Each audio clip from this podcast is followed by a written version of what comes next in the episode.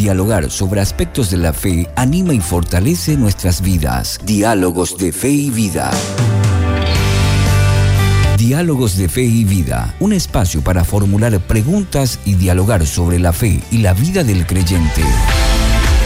Una presentación del Campus IBA con el doctor Flavio Florentín.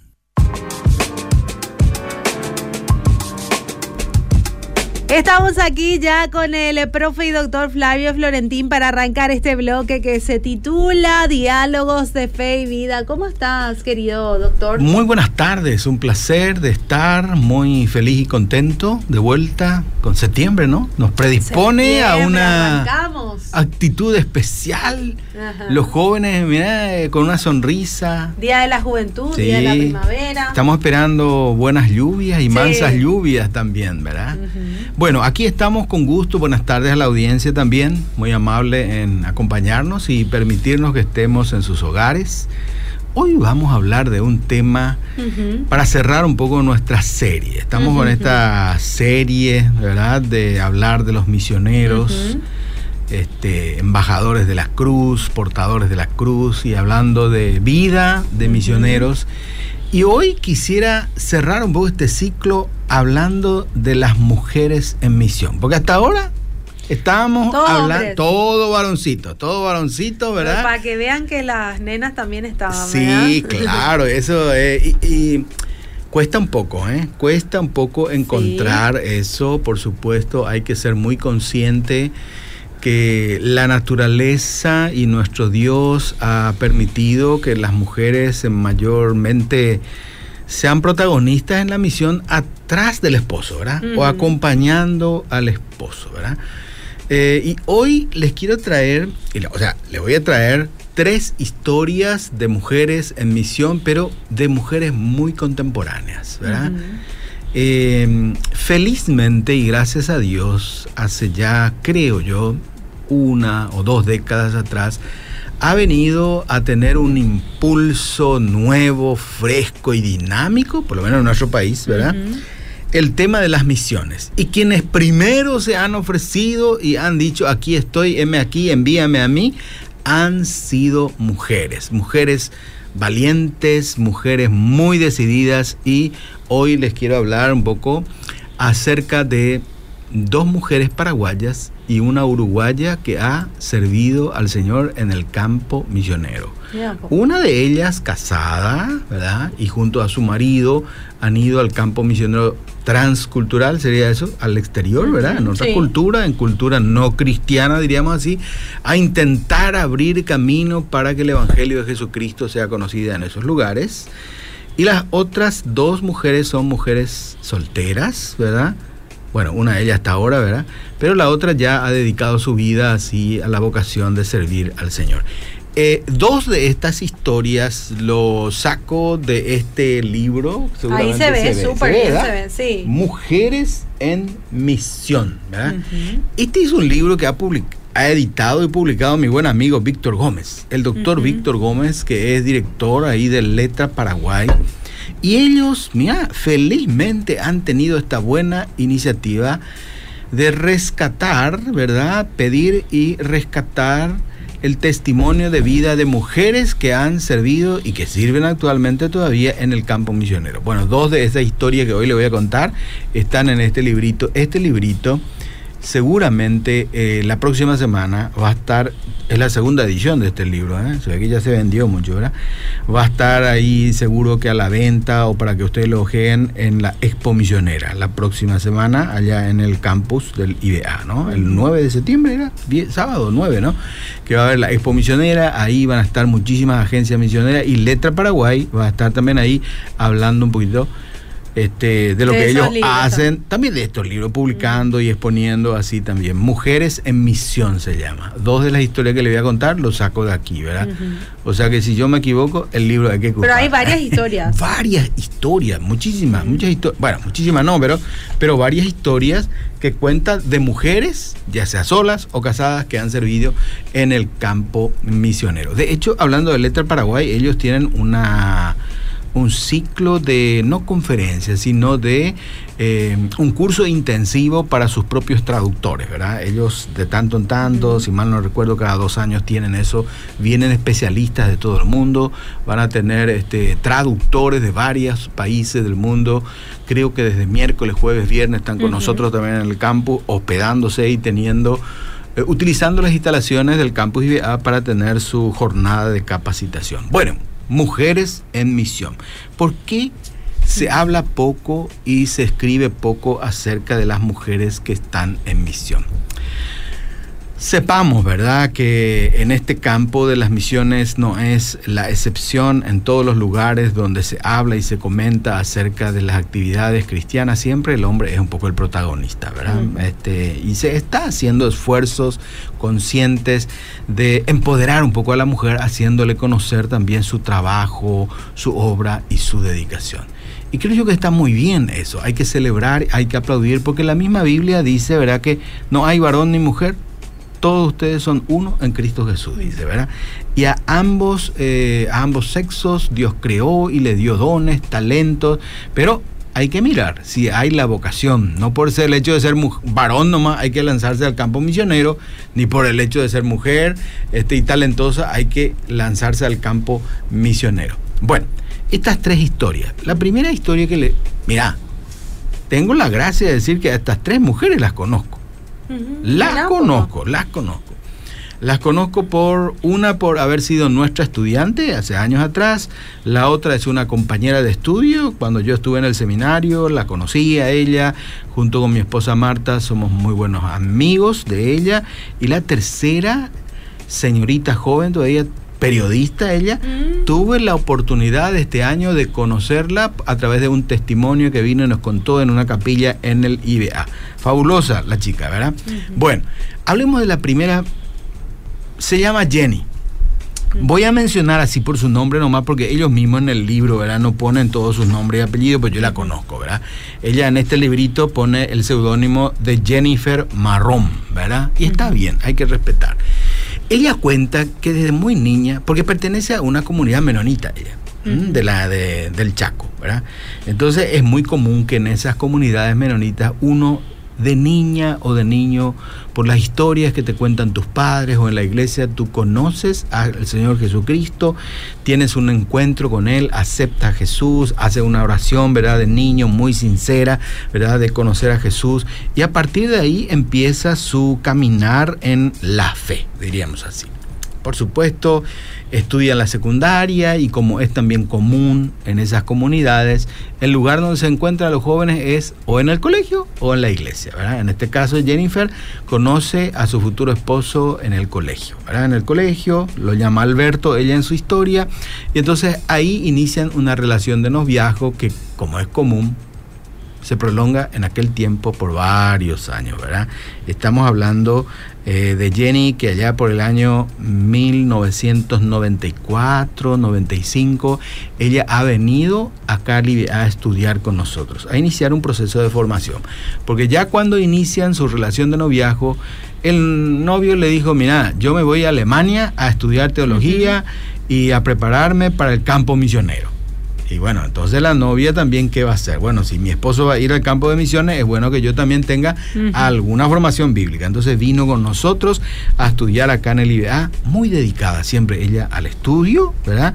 Y con un claro llamado de servicio cristiano. No, no puedo decir que ella nos ha expresado que tenía el llamado misionero, pero sí llamado al servicio cristiano. Por supuesto, recuerdo también esa experiencia que ella sufría mucho la soledad, ¿verdad? ¿Te imaginas? Estás enamorada vos y que tu novio esté en Alemania y vos acá sufriendo, esperando. Amor a distancia. Amor a distancia es una cosa Claro, se fortalece mucho el amor en esas circunstancias, pero no es para todos, ¿verdad? Uno quiere tener un amor este, feliz y contento siempre al lado, ¿verdad? Bueno, y el caso de Jenny no fue así, tuvo que aguantar dos años acá estudiando ella, después viene su novio, se casan, ¿verdad? Se casan felizmente y ya casados ellos van de vuelta a Alemania para completar su proceso de formación para intentar ir al campo misionero. El esposo desde siempre tuvo un claro llamado a China. El Señor me llama, dice. Fíjate vos, a China, a China. Y claro, la iglesia, familiares, amigos, pero ¿qué te vas a ir a hacer a China, verdad? A China roja, China comunista, China en donde uno sabe realmente que como misionero no sos bienvenido. No podés entrar ahí, bueno, yo vengo como misionero, imposible. Tú tienes que ir a esos países como un profesional o como un empresario o como un maestro o como un aprendiz a aprender el idioma o a estudiar otra cosa para poder más o menos así, de una manera camuflada, eh, trabajar y hacer tu servicio. El esposo, muy claro su llamado. A China el Señor me llama. Ella, para nada. Las mujeres mayormente quieren cuando se casa estabilidad, seguridad, una casa propia, una casa propia, ¿verdad? Un, rinconcito por más pequeño que sea, pero cómodo, pero aquí cerquita. Pero aquí, aquí, aquí seguro. Y si es posible cerca de papá y mamá, ah. ¿no es cierto? Sí, para que también de tanto en tanto me cuiden los ah. hijos, yo pueda aprender. Ah. Bueno, esta pareja cuando van al campo misionero de China tenía un hijo, si mal no recuerdo, de cuatro años y otro de meses. ¿Te imaginas lo que puede ser eso? Sufrió mucho, muchas crisis tuvieron ellos en su matrimonio en Alemania antes de ir por el tema de que la esposa para nada estaba entendiendo ni el llamado de su esposo, ni mucho menos su llamado. Mm.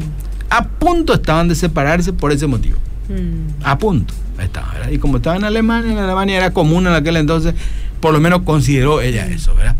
En fin, Felizmente el matrimonio conversa, hablan de esta situación y muy interesante, sabio el marido. El marido le dijo, mira, yo no voy a tematizar más en nuestra casa ni en nuestro diálogo el tema de China hasta que el Señor te hable con claridad que te quiere allá, le dijo el mm. marido. Y así hizo, respetó eso.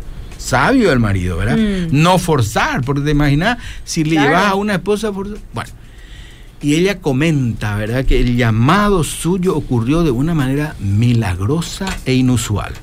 Por supuesto, ella era una mujer muy sincera y devota con su fe, que tenía un, llamado para el servicio cristiano, pero para nada estaba convencida. Y es más, yo percibo de leer su historia que estaba asustadísima por ir a aquel lugar. ¿Y quién no, verdad? ¿Quién no se va a asustar? ¿Quién no se va a asustar? tu casa, Pero ella, ella comenta, y esto es muy interesante, porque ella dice, ni podía orar de tan enojada y frustrada que estaba. Dice. Entonces, lo que hice fue agarrar mi diario y empecé a escribir.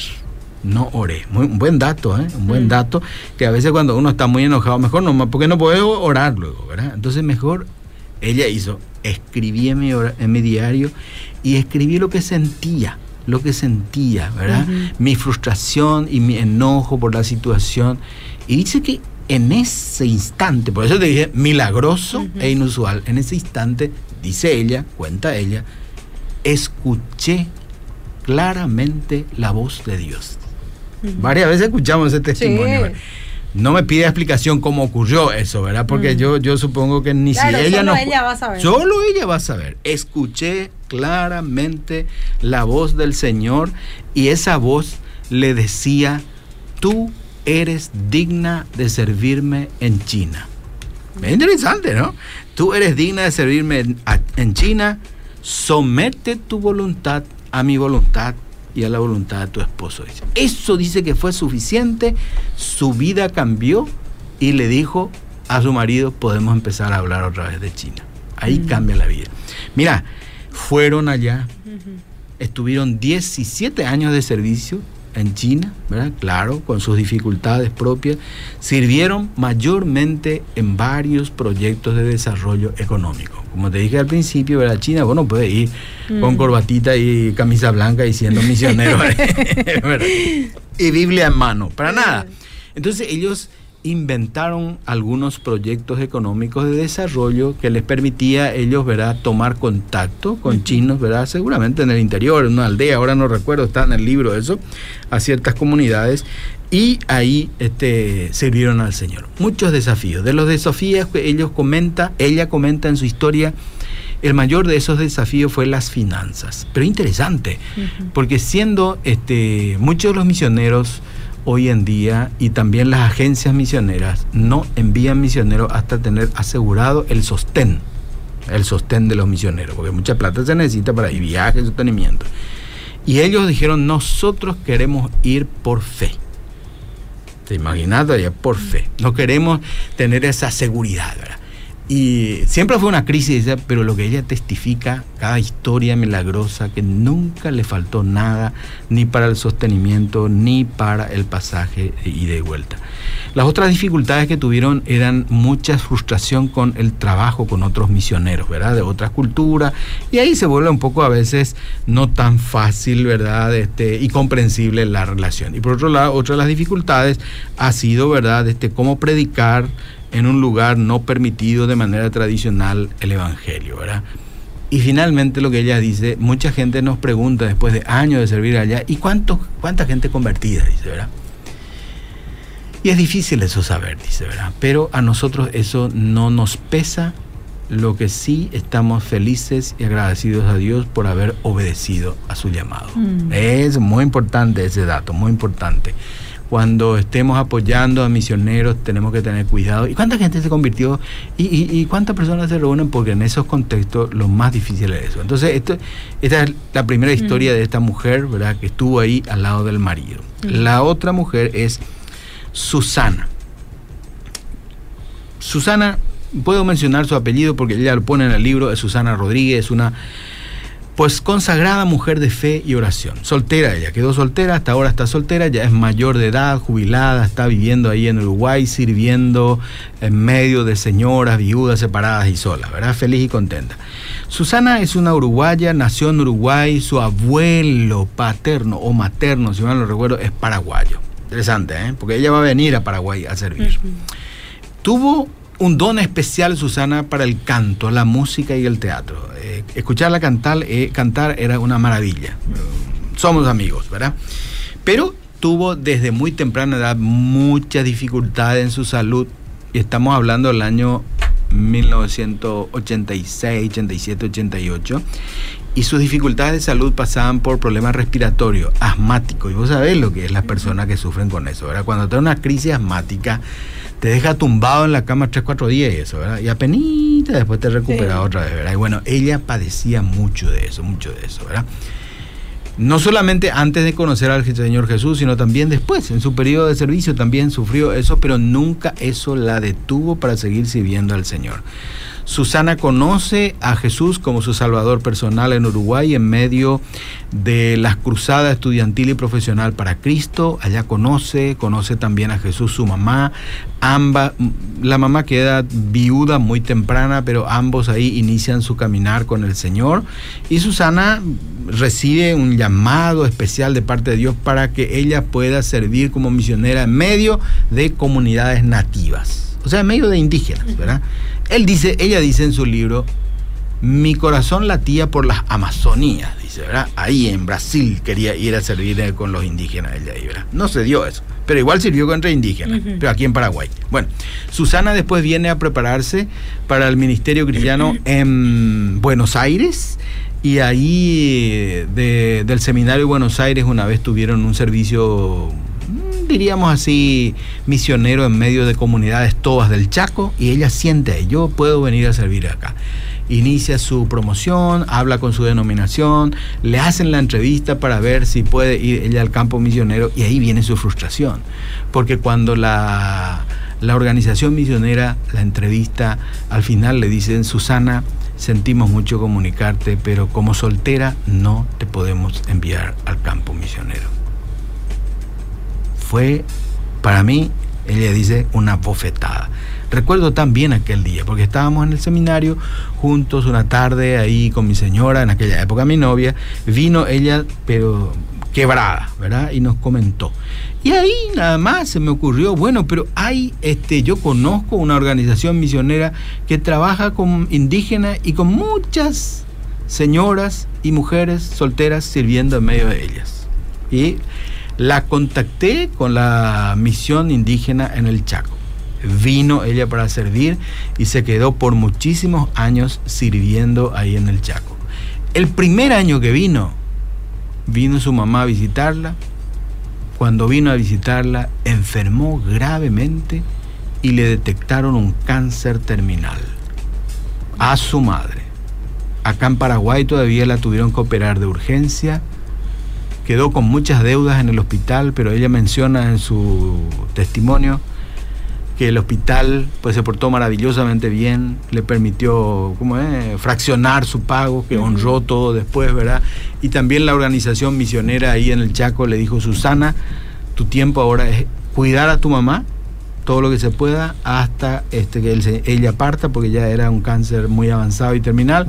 Regresa ella a Uruguay por un año, un año y medio. Cuando estaba a punto de venir, le detectan a ella un cáncer en Uruguay. Tuvo que operarse.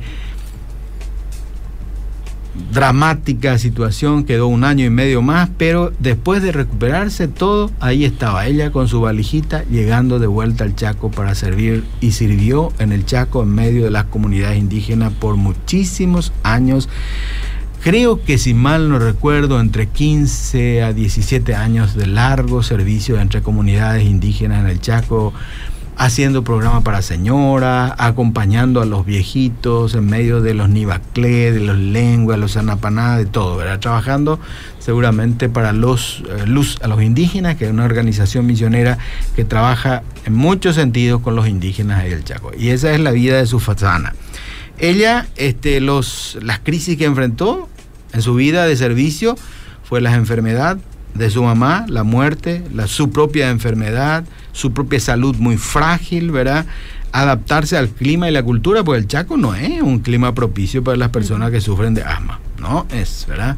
Este, pero ahí estuvo ella y dentro de las muchas bendiciones que ella menciona en su testimonio, ha sido el gran afecto y la amistad que le dieron las señoras y mujeres indígenas del Chaco que no es muy, común, porque los indígenas son muy este, poco afectuosos. Así. Sin embargo, ella tuvo la gracia de que las señoras indígenas y las mujeres indígenas siempre la rodearon con afecto, con cariño y permitieron que ella las guíe por el camino del Señor. Mujer soltera. Ahora vive todavía, está feliz y contenta disfrutando de su jubilación en Uruguay. Y aún así, sirviendo al Señor. ¿verdad? La otra señorita se llama Rocío de la Cruz, colega tuyo, periodista. Es interesante, yo escuché su testimonio este año, esta joven, no sé cuántos años tendrá, 23, 24 años, capaz, quizás. No estoy seguridad, no tengo seguridad con eso porque el, breve testimonio de Rocío no lo saqué del librito, sino que de lo que yo escuché, ¿verdad? Eh, Claro, si, si quieren saber un poco más acerca de Rocío de la Cruz, pueden entrar en la página web de la HM. Acá la, este, la oficina Asociación Hermanos Menonita y pongan ahí Rocío de la Cruz porque ellos tienen como una de sus misioneras a Rocío de la Cruz. Esta chica es natural, nació en San Pedro, al interior profundo de nuestro país. Hasta los 18 años vivió ahí y después vino a Asunción para prepararse.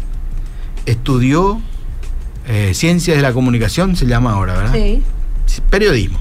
Y estudió también actuación teatral, o sea que es artista, así, ¿verdad?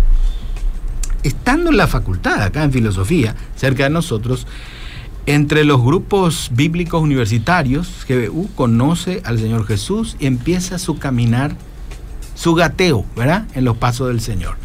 Muy rápidamente ella, en medio de ese incipiente eh, en medio de su incipiente vida espiritual, recibe el llamado de parte de Dios y en el 2018 ella tiene una clara convicción que Dios los quiere servir en Turquía, dice.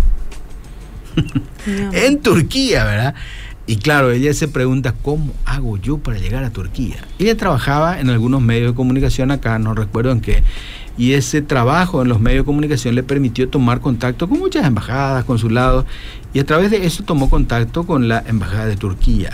Y la embajada de Turquía tiene, había sido un interesante programa de beca para maestría. Entonces ella aplicó ahí.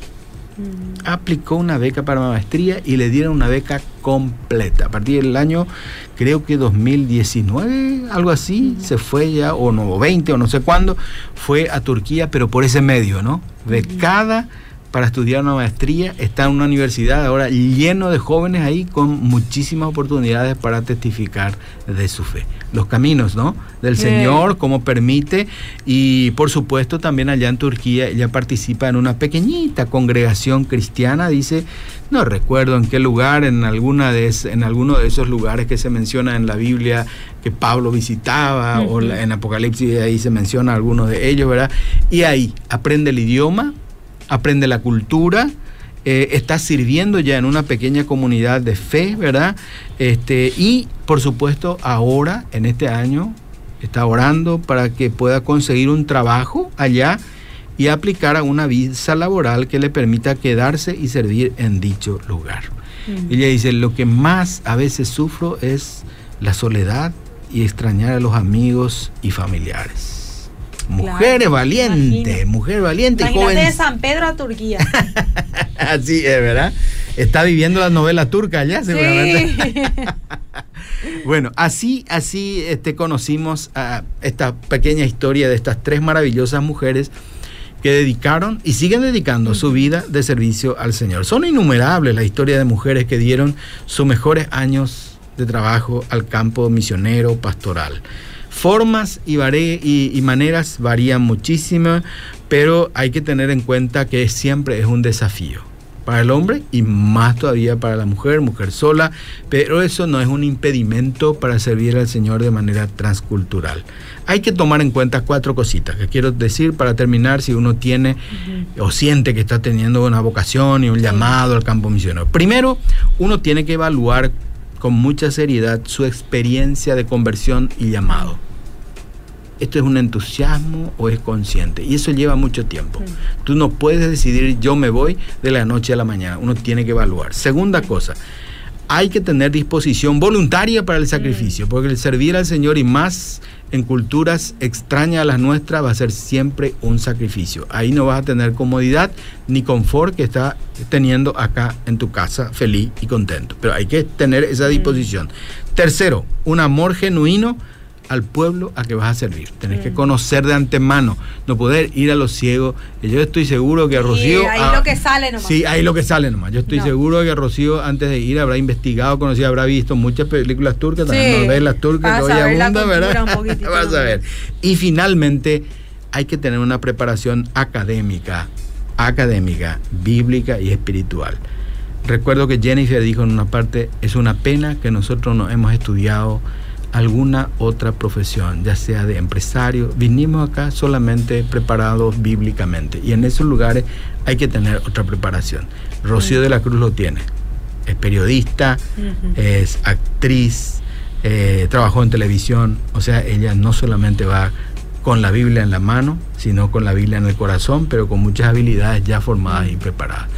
Esa ha sido la historia que quería compartir. Mira un poco. Qué gusto. Me gusta escuchar. A vos te gusta escuchar la historia. Me encanta escuchar las historias es como, como un cuentito así para que.